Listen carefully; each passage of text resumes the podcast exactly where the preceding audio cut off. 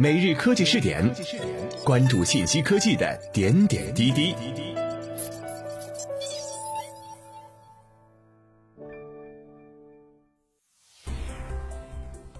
各位蜻蜓 FM 的听众朋友们，大家好，欢迎收听今天的每日科技试点。科技日报讯，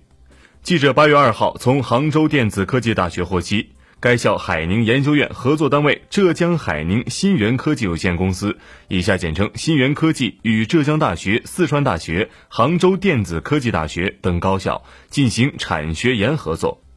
在尼龙弹性体自主研发、规模化生产上获得突破，在国内率先设计了一套年产达三千吨的生产线，有望实现尼龙弹性体供应链的国产自主化。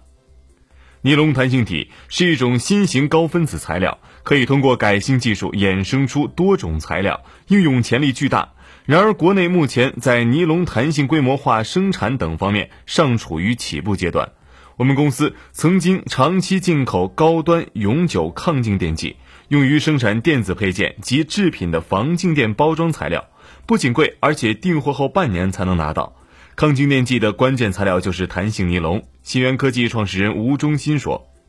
于是公司联合高校走产学研之路，潜心研发了十多年。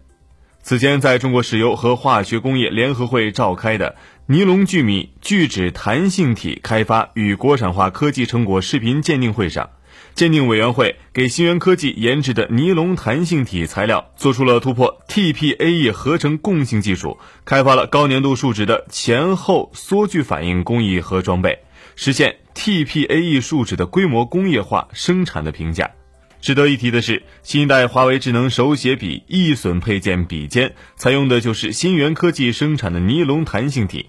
第二代华为鸿蒙智能手写笔也用上了这一材料。